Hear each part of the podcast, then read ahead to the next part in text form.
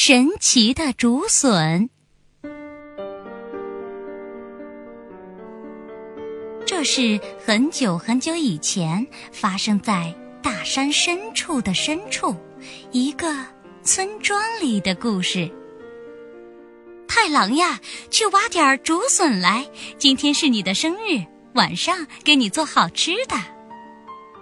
听了妈妈的吩咐，太郎就到屋后的竹林里去了。嗯，太好了，今晚有好吃的啦。对这里的人们来说，竹笋就是好吃的。大山深处的深处的村庄里，没有鱼，也没有海带，就挖这颗吧。太郎看见一颗从隆起的黑土中拱出来的竹笋，开始挖了起来。挖了一会儿，太郎觉得热了。就把上衣脱了下来，太郎随手把上衣搭到身边的一棵竹笋上。突然，那棵竹笋蹭蹭蹭的向上长起来，哇！太郎慌忙去拿上衣扑到了竹笋上，竹笋还是蹭蹭蹭的向上长。太郎往上爬，竹笋向上长，太郎爬。竹笋长，不知不觉中，太郎到了老高老高的地方。左等右等，总不见太郎回来。妈妈就到竹林里去找太郎。喂，太郎啊！没人答应。妈妈担心起来，在竹林里这儿那儿的四处寻找。啊，太郎的草鞋！太郎的锄头，喂，太郎啊！妈妈使出全身的力气，大声喊。上空中隐隐约约的传来“嗯嗯”的声音。喂，太郎！嗯嗯。妈妈抬头一看，哎呀，眼前的竹笋竟然在蹭蹭蹭蹭飞快的向上长，啊！妈妈大吃一惊，妈妈叫来了爸爸，邻居家的叔叔婶子来了，邻居的邻居家的叔叔婶子也来了，这家那家，村里的人们都跑来了。喂，太郎啊！大家你一声我一声的喊着。嗯地上一喊，天上就传来隐隐约约的回答声。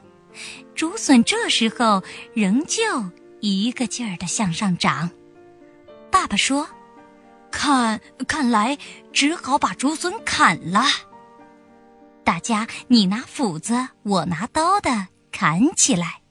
可是竹笋就在这个时候，也还是一个劲儿的向上长，冲着蓝天蹭蹭蹭的向上长。过了一会儿，竹笋长够了，他决定变成竹子。在长出竹叶以前，他打算休息一下。哦，竹笋不长了，爸爸他们趁势抡起斧头。喂，太郎！嗯嗯，要砍了呀，报警呀！竹笋断了。呼啦咔嚓噼啪，竹笋倾倒下去。竹林里的竹子，柞树林里的柞树，松树林里的松树，丝柏林里的丝柏，又一片竹林里的竹子，柞树林里的柞树，松树林里的松树，丝柏林里的丝柏。高的山，低的山，低的山。高的山，击倒一座又一座山上的树木，竹笋倾倒下去。太郎紧闭双眼，死死地抱住竹笋，风在他耳边呼呼地吼着。白天里有太阳照着，挺暖和，可是到了夜里，鼻子、耳朵都冻得冰凉冰凉。尽管这样，太郎还是闭着眼睛，紧紧抱住竹笋。这样，过了一会儿，突然，太郎觉得背上咚的一震，之后就什么也不知道了。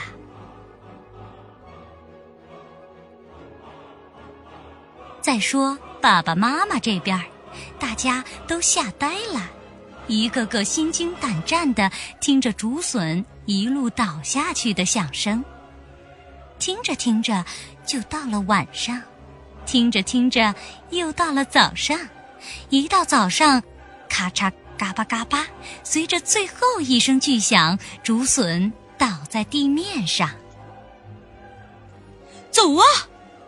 爸爸他们一起沿着竹笋跑起来，跑过竹林，跑过柞树林，跑过松树林，跑过丝柏林，跑过又一片竹林，跑过柞树林，跑过松树林，最后。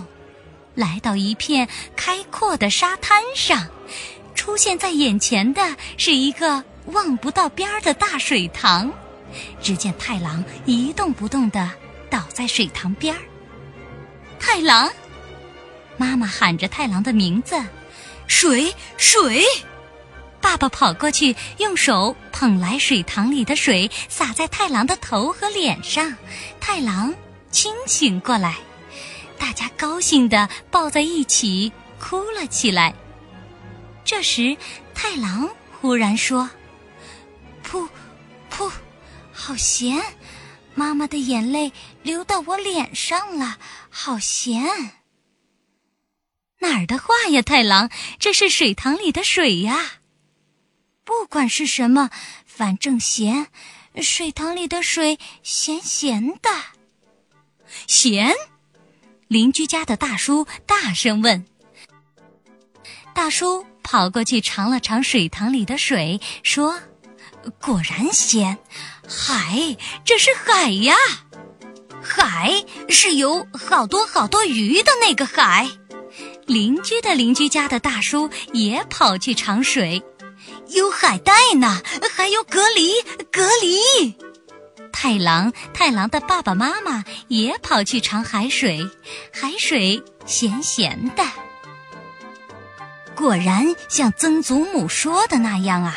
曾祖母说过：“高的山，低的山，高的山，低的山，翻过好几重高高低低的山以后，就到海了。”也像曾祖父说的那样啊。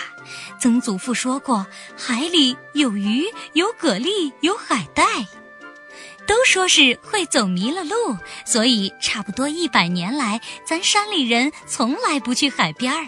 可是沿着这棵竹笋，虽说要翻过好几重山，咱们也能顺顺当当的到海边儿来了。大家你一句我一句的议论着。太郎问。蛤蜊是什么？海带是什么？鱼能吃吗？能吃，当然能吃，可好吃了。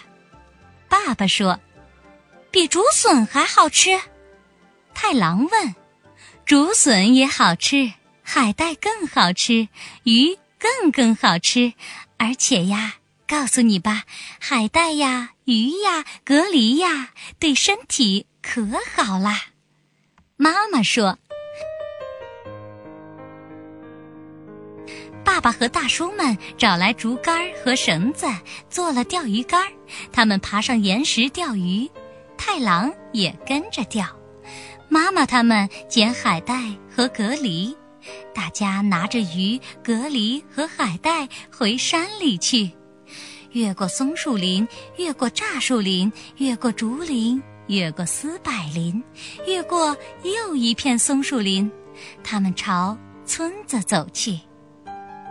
虽说走到半道天就黑了，可是沿着竹笋走就没有迷路。那天晚上，大家给太郎过生日，太郎平安无事的回来了，去海边的路标也有了，又有鱼，又有海带，又有蛤蜊。又有竹笋，太好了，太好了，太好了！从那以后，村里人就经常沿着竹笋去海边儿。大山深处的村庄渐渐兴旺起来，人们都很长寿，过着幸福的日子。